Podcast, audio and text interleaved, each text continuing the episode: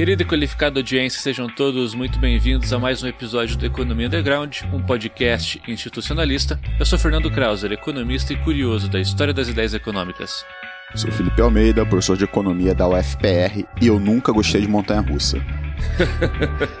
eu sou Manuel Ramon, é, professor de economia da Universidade Federal do ABC e eu é, não vou fazer mais piadas sobre isso. Pronto.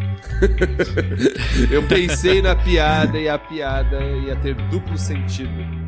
Então melhor não. Ah, não, é complicado. Né? Não falar, Você ia largar o Fernando Krauser, é, piadas de duplo é, sentido. Então não, melhor não, não, isso é vocês que me interpretam errado. Melhor não continuar a piada. Muito bem, então é, eu, eu sou Ramon Garcia Fernandes, professor de Economia da Universidade Federal do ABC y es profesor de Economía de la Universidad Federal do Paraná. O sea, por tanto, estou aqui entre amigos completamente. Ah, ah sensacional. Seja muito bem-vindo, professor. É, é bem-vindo, Ramon. é o elo encontrado, não o elo perdido. Exato.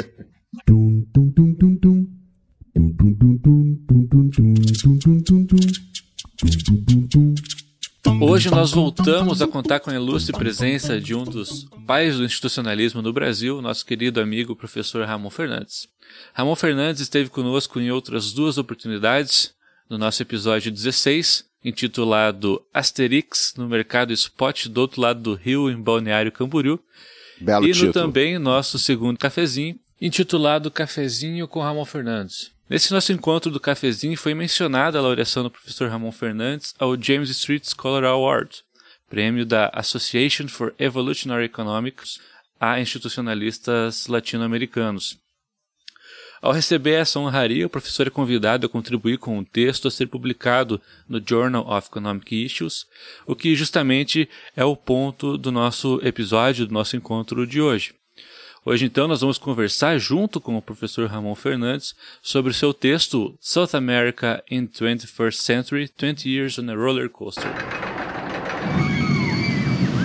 Nesse artigo é debatido o cenário político e econômico da América do Sul nos últimos 20 anos, tendo como pano de fundo a metáfora da montanha russa, haja vista as constantes mutações sofridas por estes países nesse período.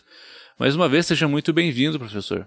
Vou começar aqui puxando uma pergunta que ela talvez seja a mais uh, basilar de todas, né? Da onde surge essa analogia, né, com a montanha russa? Como que o senhor estabeleceu essa comparação uh, para a América do Sul especificamente quando estava pensando nesse texto?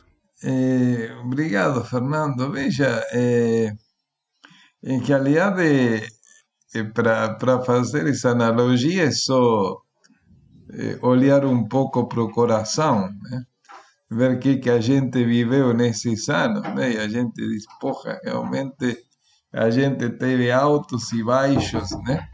Então, olhando para minha experiência, obviamente como brasileiro, no sentido que moro aqui faz 45 anos, e como argentino, pues minha, minha terra natal, onde ainda tenho muitos vínculos, né? É, Argentina também, então, digamos, se passa nesse... Argentina tem mais, né? Porque se passa, ou seja, com mais, mais variações. Aqui no Brasil foi uma montanha russa meio... É, meio assim, careta, né? Só teve uma queda, levantou, levantou, levantou, levantou e foi para Super Cucuyas e estamos ainda na descida e não sabe quando vai acabar, né? Tem, uma luzinha no fundo do túnel, mas nunca sabe se é uma ilusão de ótica ou se realmente vem a subida lá na frente, né? Eh, dada a experiência, depois comecei a pensar e realmente os outros países da América Latina também passaram por essas eh, oscilações? E, bueno, então, a montanha russa é uma das analogias que dá para fazer, né? É, claro, mas é, acho que é uma analogia é, bastante razoável, né? Então, basicamente isso, se passa por períodos onde as coisas estão indo muito mal, passa outras que as coisas vão bem, tem outras que voltam a ir mal, né? Então, essa é a, a, a história da, da origem da analogia. Eu gostei muito dessa analogia, inclusive irei tomá-la emprestada em alguns momentos, porque eu, eu costumava utilizar senoide, né? Mas a senoide sugere uma uniformidade, né? Sugere, né? Ou que você tem uma lógica na subida e na descida, né? A montanha russa é aquela coisa, de repente tu pode cair, né? Então eu acho que é uma, é uma analogia melhor, assim. É, e eu achei bastante interessante, Ramon, é, a, a, forma como você apresenta, assim, a questão de toda a América Latina, num intervalo de tempo muito diferente, vivendo as mesmas questões, né? Então, primeiro você tem aqueles governos, para generalizar, eu vou chamar assim, os governos esquerda, centro-esquerda, é, e aí você tem um movimento latino-americano, mas um movimento quase que mundial também, né? O, o, Obama representou isso também, né? Nos Estados Unidos e tudo mais. E você anteriormente tinha governos que eles eram ou direita ou centro-direita, e você volta para a direita, mas você volta para a direita numa é, extrema direita, assim. Então, é, quando eu estava lendo o seu texto, é uma coisa que eu também, né, uma reflexão que eu, eu, eu tenho feito nos últimos tempos é, ah, você tem uma alternância de poder nesse posicionamento esquerda e direita eu sempre olhei muito assim pro, pro Brasil, né? O, esse, o, o seu texto é até muito interessante colocar nessa perspectiva maior, mais abrangente. Mas assim, o porquê, né? Eu sempre fico me questionando muito o porquê. Eu lembro que de muitos debates com colegas assim, que eles destacavam, pô, mas essa né, juventude, né, uma juventude mais reacionária, uma juventude mais, né, tipo de direita tal. E aí eu lembro de, de colocar esse ponto. Ah, mas o que, que esses caras viram politicamente? É, será que os problemas políticos que nós temos, essa juventude não associa a governos de esquerda, né? E eu sempre tendo a levar para esse lado, olha, é, existem questões que são questões do, do nosso sistema político. E aí eu acho que a impunidade é o pior dos problemas. É, tipo, porque a, a, corrupção só existe por causa da, da impunidade, né? Então, eu acho que, assim, a, um, um dos elementos que dá o, muito tom, né, tipo de... É, da, da montanha russa, que dá o tom da, da, da, de, da, principalmente das descidas, né? É quando a gente começa, a gente, povo brasileiro ou povo latino-americano, começa a identificar problemas políticos com determinados partidos que estiveram no poder, né? Que nem hoje em dia já se escuta muito, ah, mas a, a corrupção no Brasil começou com o PT, por exemplo.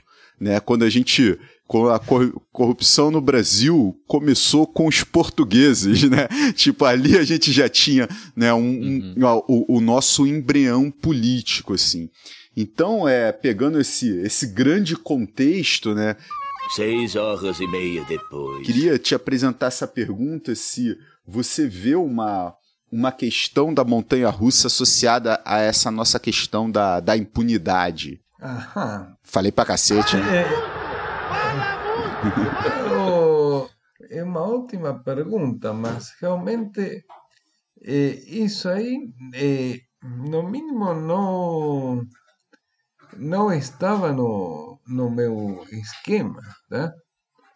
É, porque, veja só, a, eu acho que se for isso, a impunidade, né?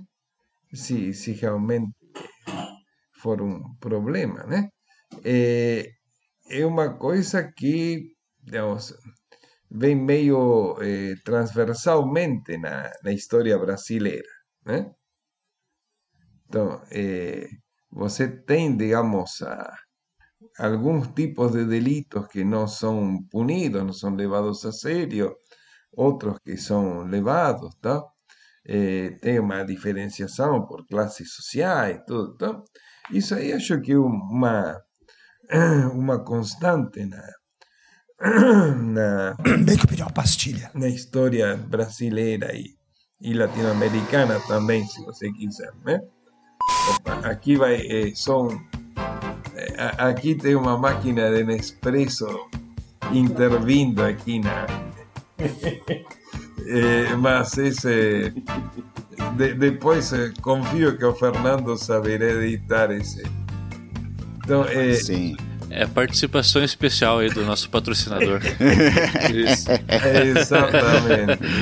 é, mas então, dá um. Que aqui vai sair um barulho, uma barulheira total, então.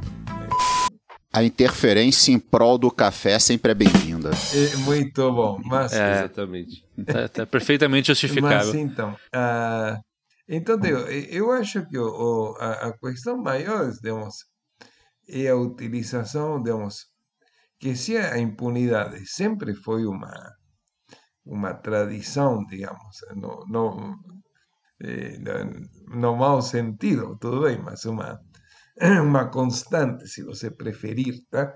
uma, uma instituição, se você quiser pôr em outros termos, né? essa impunidade eh, não pode ser o diferencial, certo? Né? Então, o, o que eu acho que, que a gente teve, ao contrário, um uso político dessa noção de impunidade, né? Eh, que, digamos isso, que se dedica hacia, claramente hacia seguir eh, eh, a- alguns tipos de... Ou seja, é, é fácil, imagina aqui, se nós todos eh, marcamos aqui tipicamente nas aulas oito horas, tá? Todo mundo sabe que, eh, digamos, institucionalmente, a gran maioria das aulas das oito horas começa 8 e 5, 8 e 10, tá? os alunos. Tá?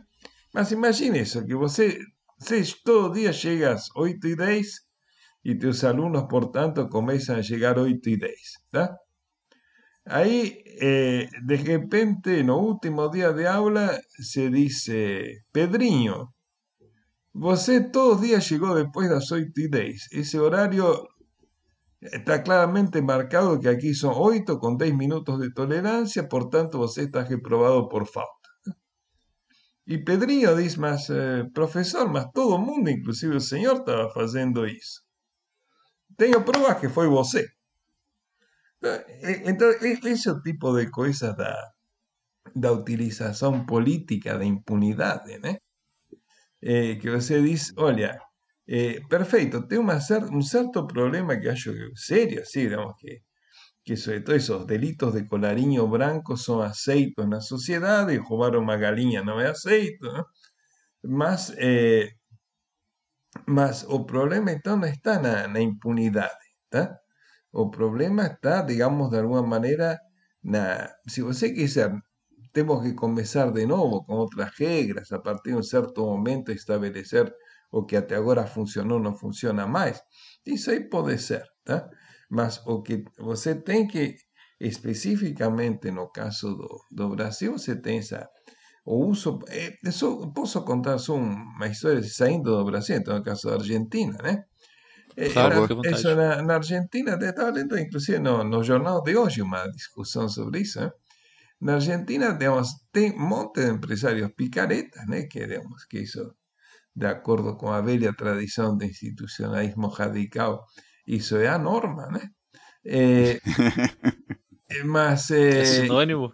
sinônimo, mas então eh, Empresário picareta. é entre, entre esses empresários picaretas, pois são picaretas, né? Eh, na Argentina tinha eh, dois caras que, sobretudo um cara e o sócio dele, tá? Que eh, fizeram, digamos, um, tiveram um crescimento rápido, tá?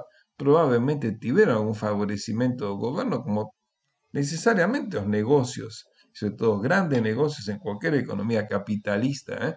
tem um, Uhum. um, a simpatia do governo, sobre todo, digamos, claro, no, no os caras que estão inventando, o sea, se pode ser, Bill Gates não teve necessariamente no começo simpatia, tá? Mas os caras que mexem com obras públicas, que mexem com concessões, tá? tem que ter simpatia do governo. Muito bem.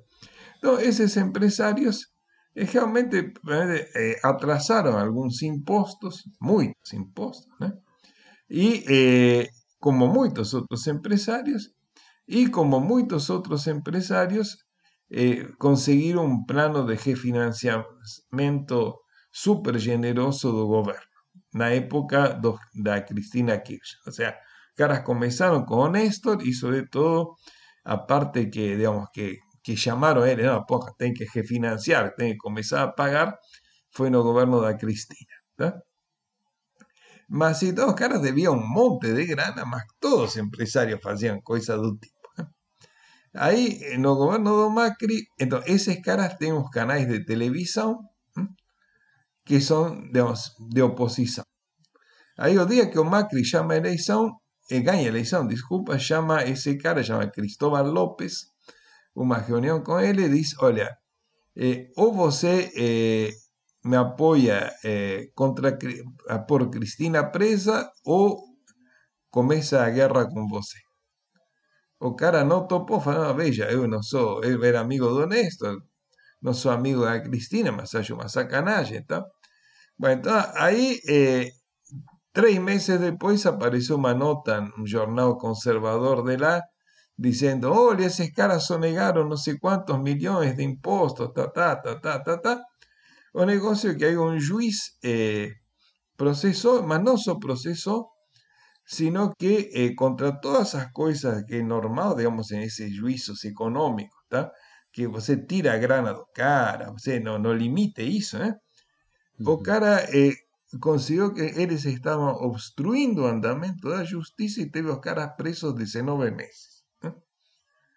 Y que eso salieron, de, digamos, cuando mudó el clima político, los caras consiguieron salir. Entonces, eso que digo, digamos, ese es el ejemplo de impunidad. Los jornales conservadores, los jornales conservadores de Argentina dicen, Cristóbal López es un ejemplo de impunidad. Así, isso, né? Então, impunidade dos inimigos, né? Não, eu acho muito interessante seu texto porque ele vai tocando nessas questões, né? É, sobre o lawfare, né? Que se lawfare, né? Que se diz hoje em dia, né? É, esse tipo de é, mobilização, né? É, da justiça, da mídia, né, para certos interesses, né? Mas o que eu gosto muito aqui do seu texto, eu gosto, é, primeiro da onda rosa, né? Esse, você coloca esse é, maré rosa, né? Por chamar assim, ou que seria esse movimento é, mais progressista né, dos governos latino-americanos, ou da, que você está falando aqui da, da, América do Sul, mais especificamente né, é, no texto, que é no início dos anos 2000, né?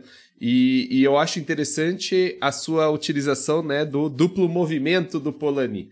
Né? Isso eu acho muito interessante, mostrando é, que é isso, né? Vínhamos antes dessa onda rosa, né? É, tínhamos o quê? Um avanço de uma é, sociabilidade ou de políticas neoliberais na América do Sul de uma maneira que seriam os anos 90, né? Então, esse avanço no, no início dos anos 90, né? É, com os programas de estabilização, de liberalização, de privatização, né? E a falência desse modelo já mais para o final é, dos anos 90, a gente vê esse processo, né? Então, é um processo de liberalização e, e de mercados e depois você tem talvez essa resposta, né? Porque isso vai destruindo, vamos lá, como o Polanyi vai dizendo, né? Destruindo o tecido social e é, tem uma reação, né? E a reação seria esse movimento mais é, é, é, interessante, né? Porque é meio coordenado de todos os países, né? Fazendo uma virada progressista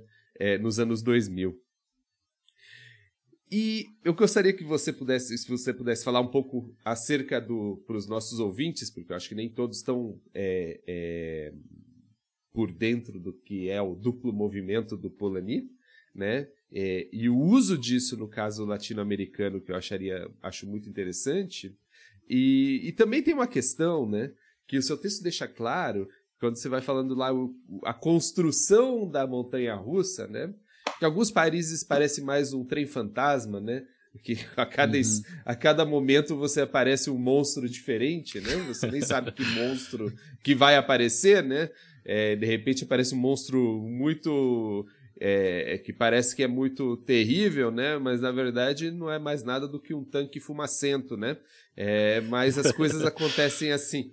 É, o, o que você coloca construção, você você vai lá na construção desse roller coaster, eu acho que você vai é, na, no ponto central ali, que é esse movimento ali é, no meio do século XX, da maioria dos países latino-americanos, que é um movimento que entendia que a industrialização era o caminho para a saída do subdesenvolvimento. Né? E ali você tem, vamos dizer, uma é, divisão, uma ruptura né, das visões de é, país, né, de uma visão muito antiga, né, que vem, como o Felipe está falando, desde os portugueses, desde os espanhóis, né, a mesma visão, né, esses, por, esses países exportadores de matérias-primas, e uma visão nova, né, que está ligado ali à CEPAL, à ECLA que você coloca, né, é, esse movimento, peraí, olha, é, a industrialização é importante, né, e isso geraria o desenvolvimento. E aí você tem um problema com as elites, né? Você tem esse problema das elites, uma elite industrial, uma nova elite, mas tem uma elite velha, né? E eu acho que nesse movimento, voltando ao lawfare, né, é, especialmente no Brasil, quem se ferra sempre é a elite nova, né? Quem se ferra é essa, quem que se ferrou no Brasil ali no, na Lava Jato é o quê? São as construtoras, né? Não é o cara não é o latifundiário de soja, nem é o cara que está destruindo a Amazônia, né? É o cara da, da, da construção, né? Hoje em dia eu estava ouvindo, é, eu ouvi o Flávio Dino outro dia, era isso que eu estava ouvindo? Sim, que eles construíram uma ponte e tiveram que chamar é, uma empresa chinesa, né? Então se abriu o mercado da construção civil no Brasil, né? No contratos públicos para empresas estrangeiras, porque as nossas empresas não estão mais lá né? Então, esse é um resultado, né? E é um resultado dessa disputa que tem lá daquele momento em que começou -se a, começou se a pensar numa é, uma forma de sair do subdesenvolvimento através dessa industrialização, né? É, que é, a partir, eu acho, a partir desse momento nós temos é, um conjunto de é, é isso, né? Que é o que você coloca muito bem, né? É a construção da montanha-russa vem disso né, dessas duas possibilidades de desenvolvimento e que na prática você tem uma disputa de certos grupos ali que fazem com que você, é, em certo momento, você retome esse desenvolvimento através de uma industrialização, né, de uma visão um pouco mais independente, autônoma de país, né, e de região como um todo, e depois você joga tudo isso para voltamos para trás, né? Então você tem todo esse processo. Mas eu queria saber um pouco mais é, pra, sobre você, é, você falando, né? Até quando você coloca aqui o ministro do banco, o, o presidente é, do, do, Banco Central dos anos 90, que fala né, que temos que desfazer tudo que fizemos nos últimos 40 anos, né, nos anos 90, que é exatamente isso, né? Não, temos que acabar com essa ideia de, de desenvolvimento é, através de industrialização, através do papel ativo do Estado, né? Que é essa visão de que é, temos que voltar às nossas origens, né? Aos termos de trocas ali, né? É, então eu gostaria que você falasse um pouco disso e o duplo movimento, né, do Polanyi encaixando né? Acho com essa sua visão mais estrutural dos problemas é, sul-americanos, latino-americanos, né? É, que eu acho que essa discussão, essa, essa disputa, né, entre dois projetos de, é, eu acho que nem é dois projetos, é um projeto de desenvolvimento e um projeto de não desenvolvimento. Né? Então, eu acho que colocar o duplo movimento, se você pudesse falar um pouco sobre o duplo movimento e essa estrutura né, que nós temos é, aqui na América Latina. Perfeito. Então, veja, ya que son duas, vou começar primeiro pelo lado histórico, depois vou, vou no, no Polani, no Polani, não sei como. Minha pronúncia de húngaro é um tanto aleatória. Então, é, mas, é cada um por si aqui no, no nome do Polani, do Polani. Exato, exato. Então, é, o, mas então, o que é, certamente a ideia da, de que você tem uma, um processo de industrialização pós-segunda guerra é claramente uma ruptura com o modelo anterior, certo? Se antes toda a América Latina era agroexportadora, você passa a agro, ou seja, exportador de recursos naturais, vai, tá? Pues tem todos os que são essencialmente exportadores de minerais. Mas você tem uma, assim, uma, uma inserção da América Latina na economia mundial dessa maneira, você tem eh, no contexto da ah, um pouco antes da segunda, seja, tem, digamos, a história longa da industrialização da América Latina, tá? mas o que você tem a partir claramente de 45 é um projeto alternativo que, veja, eh, eh, eu não sei, digamos, não sou um eh, grande especialista em história da América Latina, me dá a impressão que não é em absolutamente todos os países que você consegue ter uma, uma burguesia industrial, um grupo engajado, tal, né? Mas, no mínimo, digamos, no, nos maiores, né? Você tem um, grupos, que, o sea, todo, digamos, para simplificar, isso, Argentina, Chile, tal, eh, Brasil, isso, você tem, assim, eh, você tem grupos... Eh, de industriais interessados en un proyecto de desenvolvimento alternativo. Muy bien.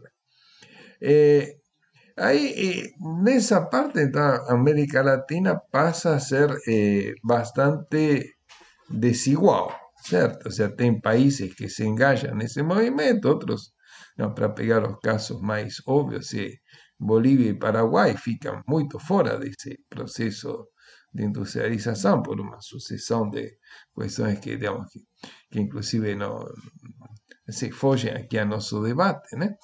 Mas o que é interesante é que os anos 90 son de alguna manera un momento unificador, ¿eh? porque seja qual for a historia anterior, você tem que virar neoliberal. Então, os anos, o sea, o fim da história, o fim da queda do muro, tá?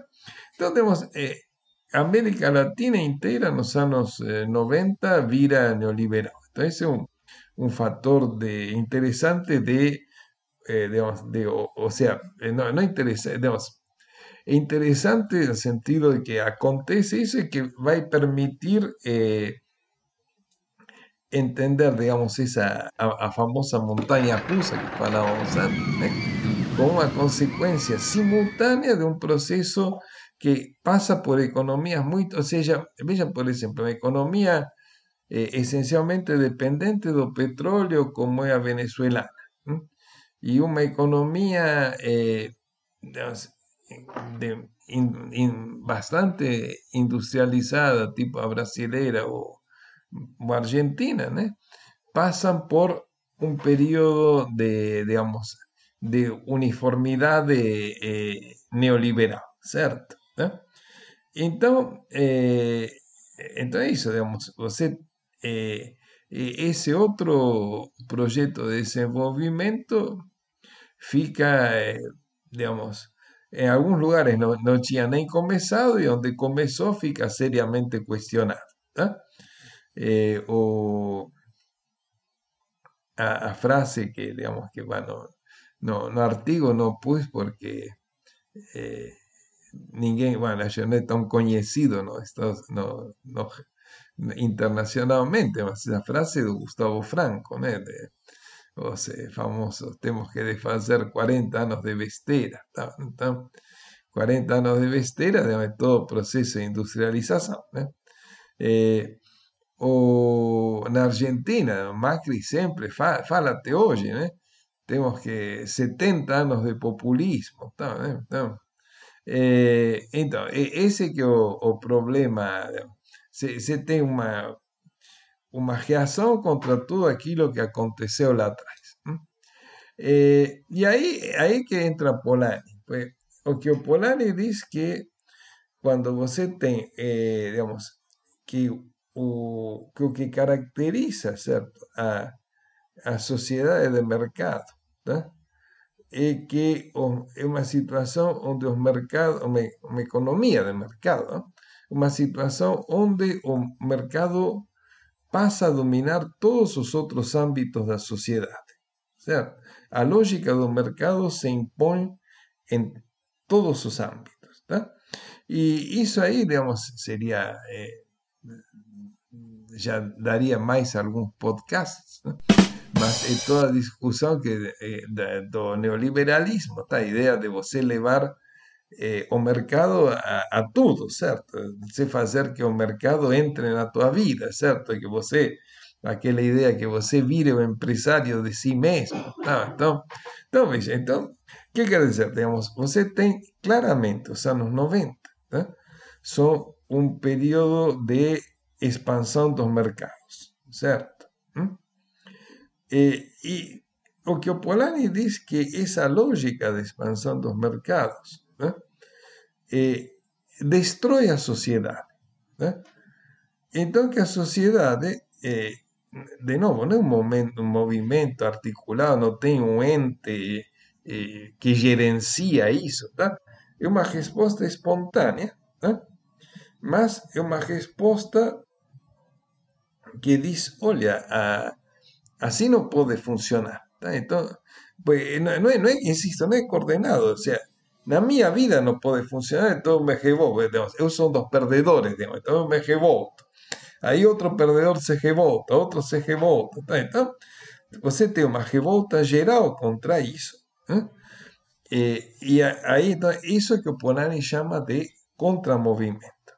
Esse contramovimento não necessariamente tem que ser uma coisa eh, racional, uma coisa boa, uma coisa eh, movida por emoções, eh, por eh, sentimentos nobres, tá? Porque inclusive boa parte dessa reação é por raiva, tá?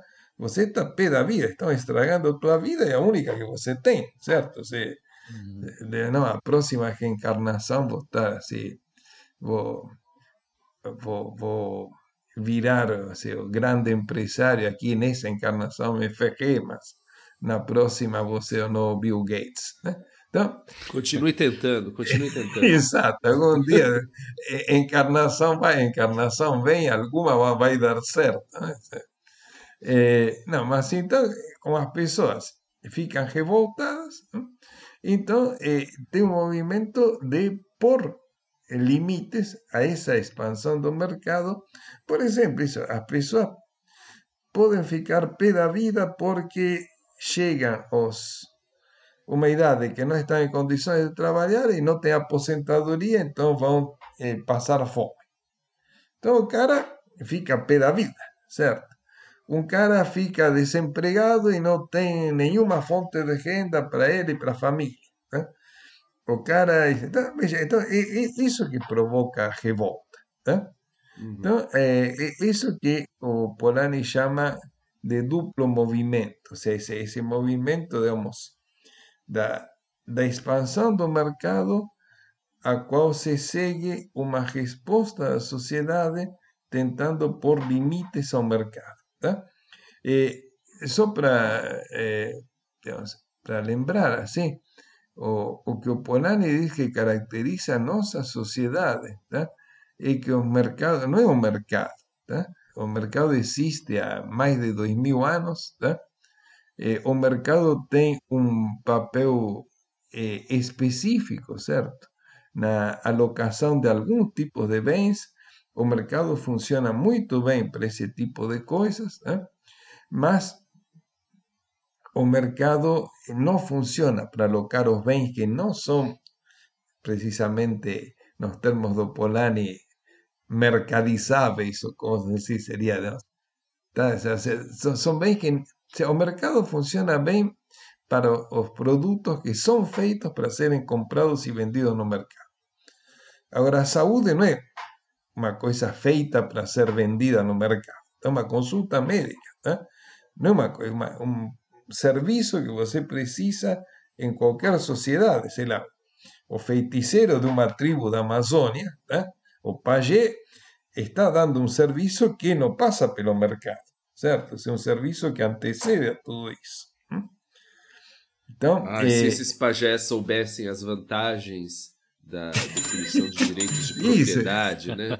Exatamente. Você faz a, como chama, a Pagé Saúde, que você vai pagando com todo mês, entrega, sei lá, se entrega uma paca, tá?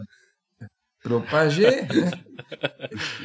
E você, então, quando você ficar doente, você tem direito a que o Pagé te atenda, certo? Então, é, então esse é o tipo de coisa que não que, que eu digo que, que não é um bem que está sendo é feito para ser produzido eh, transacionado no mercado.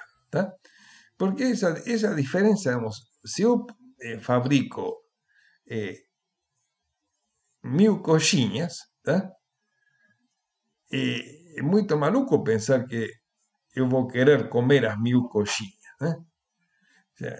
Eu, se eu produzo essa quantidade, porque estou pensando que o padeiro, tal, que tem um boteco, que alguma, alguém vai vender, certo? Então, você tem uma produção que é voltada para o mercado que é diferente da produção de muitas outras coisas. Então, quando você aplica a lógica do mercado de tudo, aí que, aí que complicou o esquema.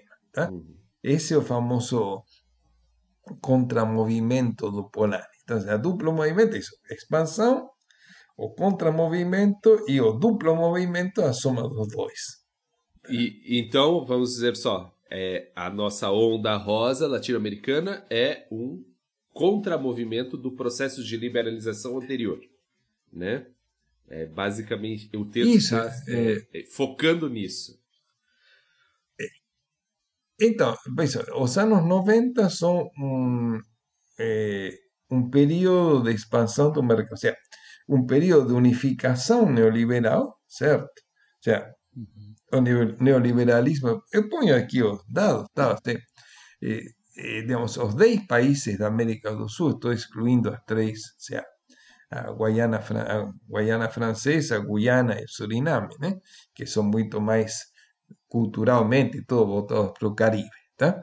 Então, dos 10 países da América do Sul, os 10 têm governos eh, basicamente neoliberais nos anos 90. Se você quiser ter uma pequena exceção no Chile, mas o Chile, digamos, é uma, é uma alternativa menos neoliberal do que uma alternativa neoliberal extremada. Tá? Mas, então, você tem um, um período eh, todos os países são mais ou menos eh, neoliberais, né?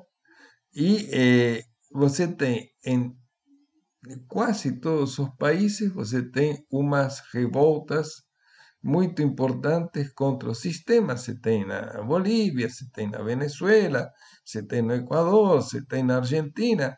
Outros países, digamos, chegam a ter, digamos, políticas sem passar por eh, assim, manifestações assim, eh, extremas, tá? ou seja, não, não tem assim digamos, grandes movimentos no Brasil, no Uruguai, no Paraguai, tá?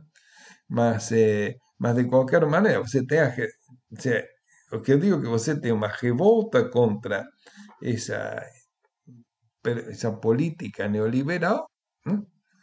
y uh, digamos, esa revolta puede ser más o menos violenta, más o menos profunda, mas en todos los casos se sigue en algún momento un gobierno un poco más progresista, menos liberal do que vinha antes.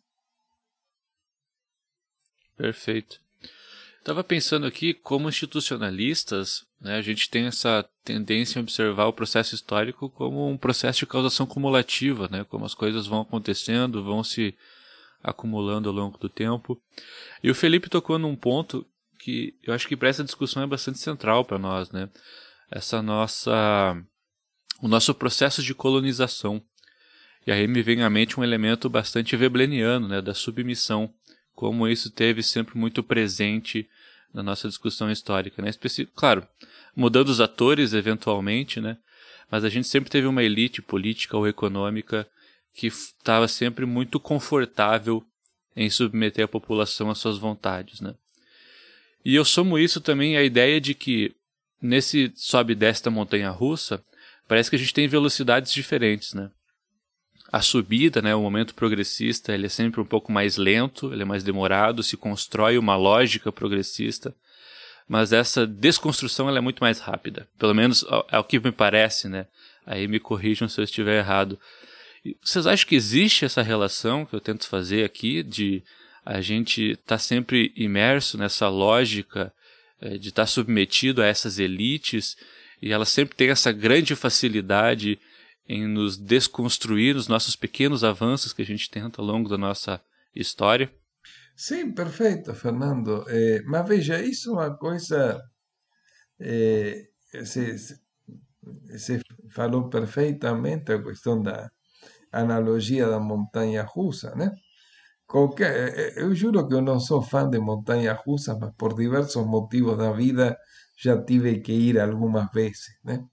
Sempre acompanhando alguma criança, tal, não sei o quê. Então, é, e é isso, então você vai subindo, o carrinho vai ti, ti, ti.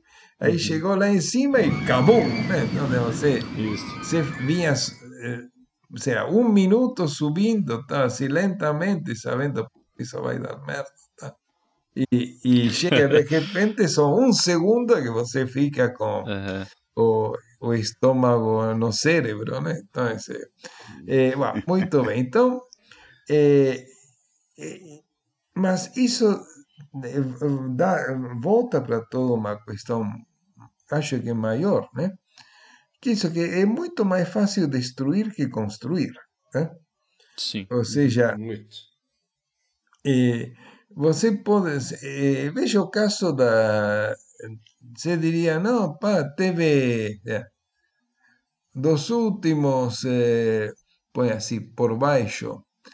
eh, 80 anos de história econômica do Brasil. Em 75 teve uma política favorável às grandes construtoras. Perfeito, mas teve cinco que não. E nesses cinco, três, dois que não, né? O cara conseguiu arrasar, fazer terra arrasada, assim, afundar todo um setor ou seja, que vinha sendo construído logo, acumulando uma experiência, papapá, pá, você consegue eliminar isso. É, é a mesma história, ou seja, você para para afogar um cara, né? Você não precisa ter ele um ano inteiro embaixo d'água. Você deixou um minuto e pouco, pimba. É basicamente isso, né? Então, ah, eu acho que a, digamos, eh, eh, o processo de, digamos, de destruição da e isso vai ao longo dos anos. Pensa isso assim, a, a- a própria indústria brasileira. Tá? Então, vamos sair aqui do, da, do período do glorioso roller coaster aqui, da, da nossa montanha russa atual.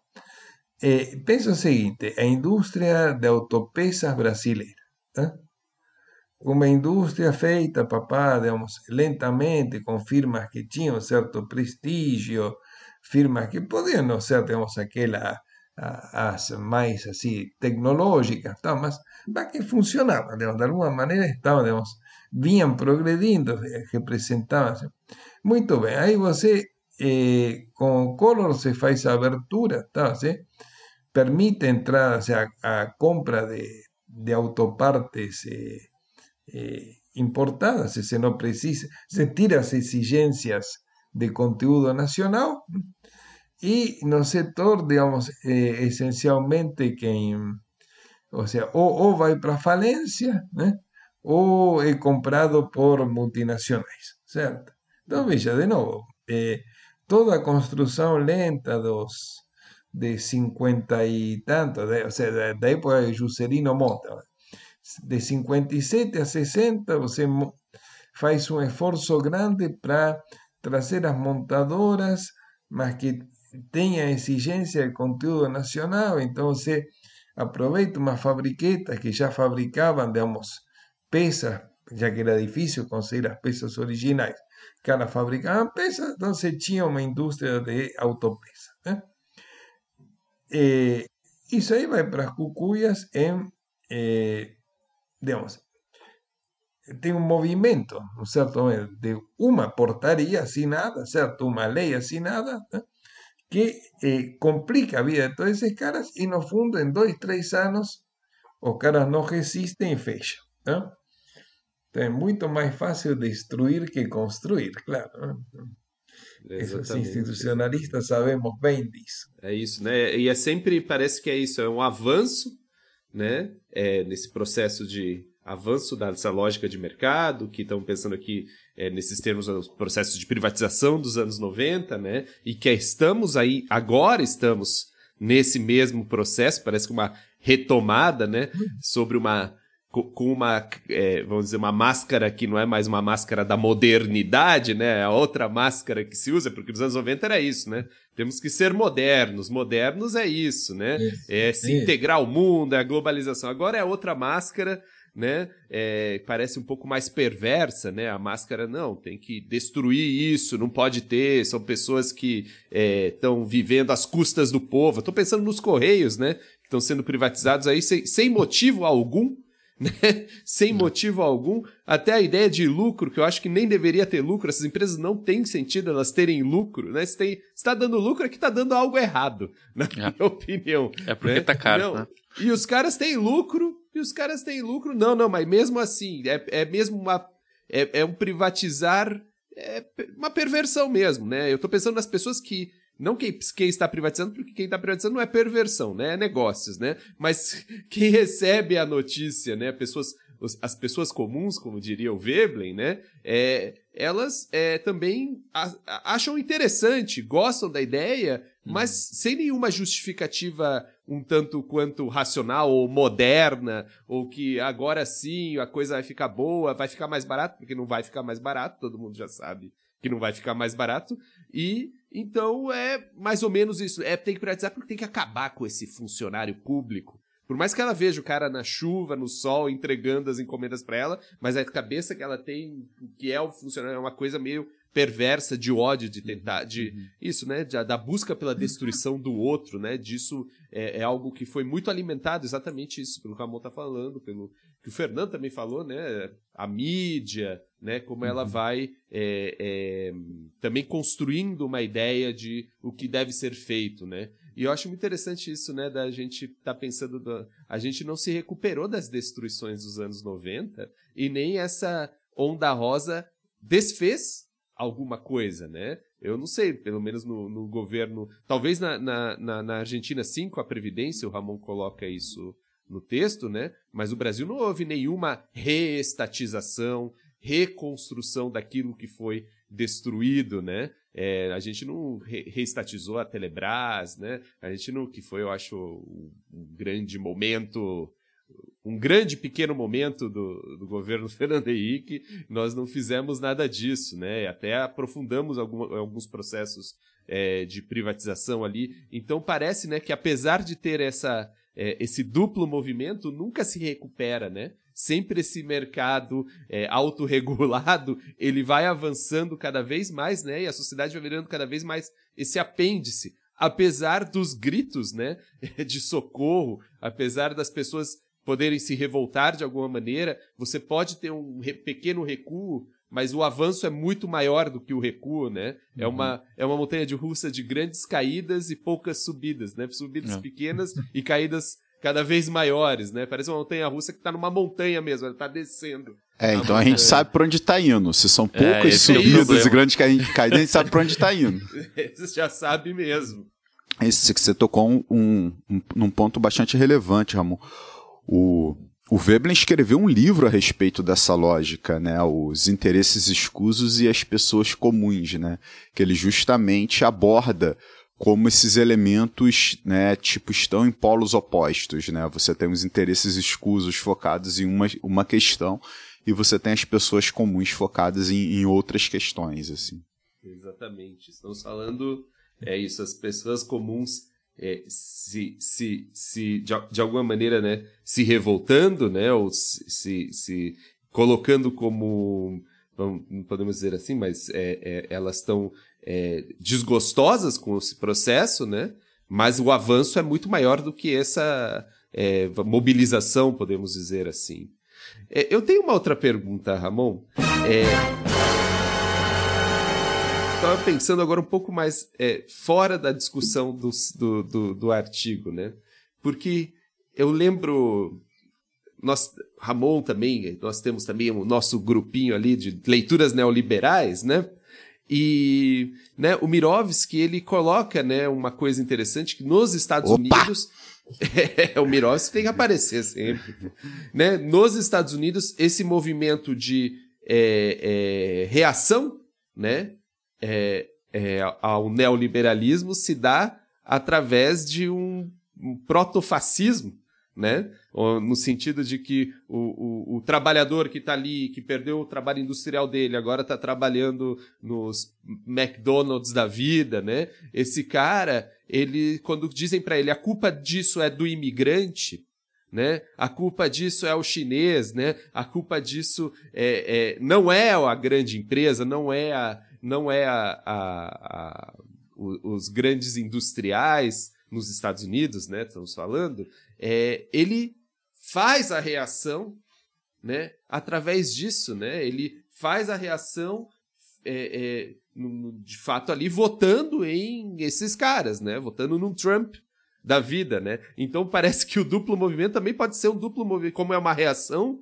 e o Ramon falou bem, é, não sabemos para onde é. Na América Latina ela foi para o movimento progressista, mas pode ser fascismo também, né? A dupla reação pode virar fascismo também, pode virar um duplo movimento ultraconservador, né?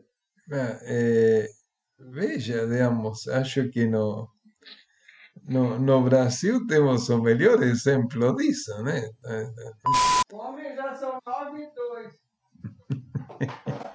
é... É, eu tenho uma outra pergunta, Ramon. É, então, é, mas então, só, só aqui, rapidamente, aqui.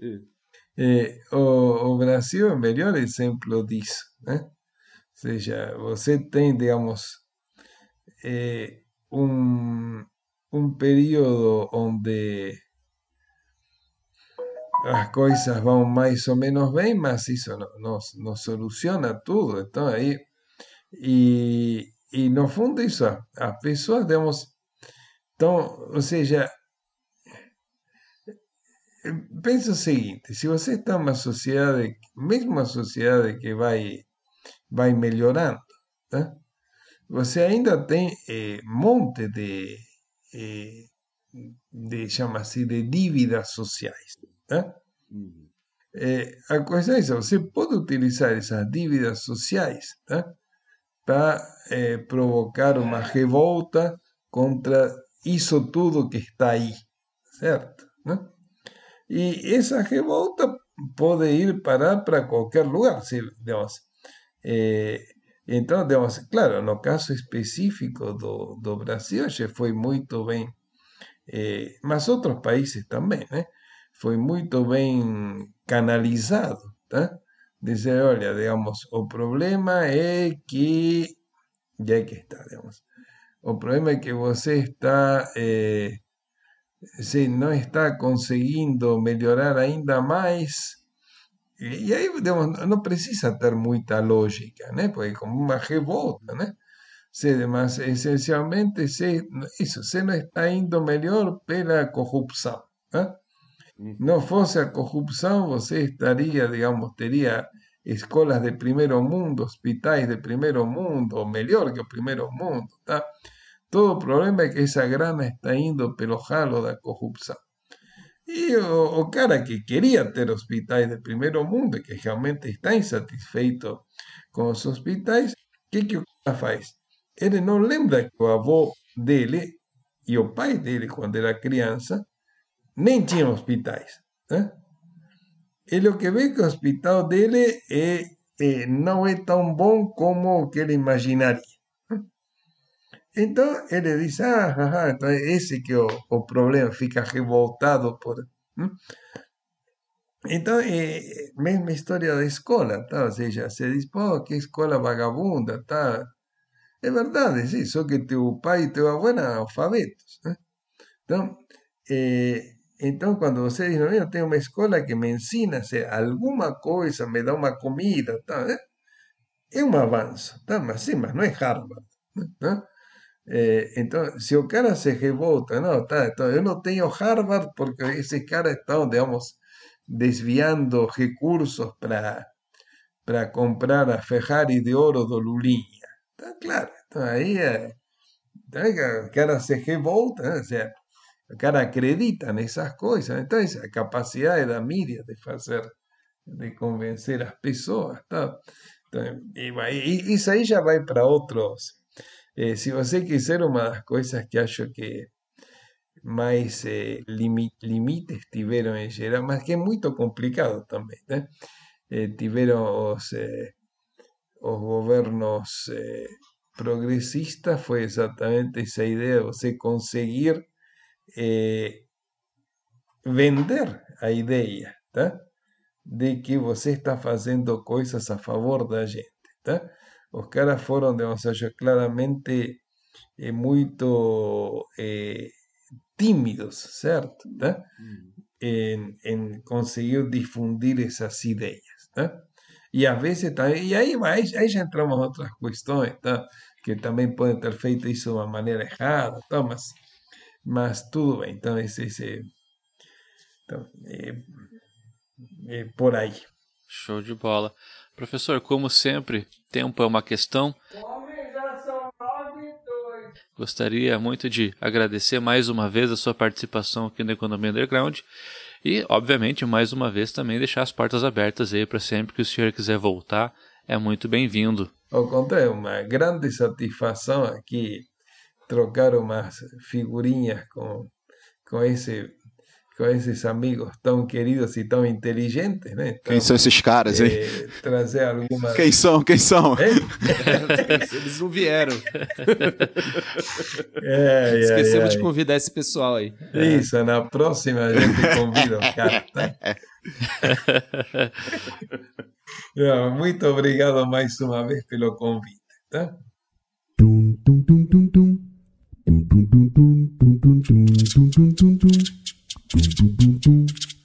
Gostaria de lembrar nossa audiência que estamos nas, estamos nas redes sociais.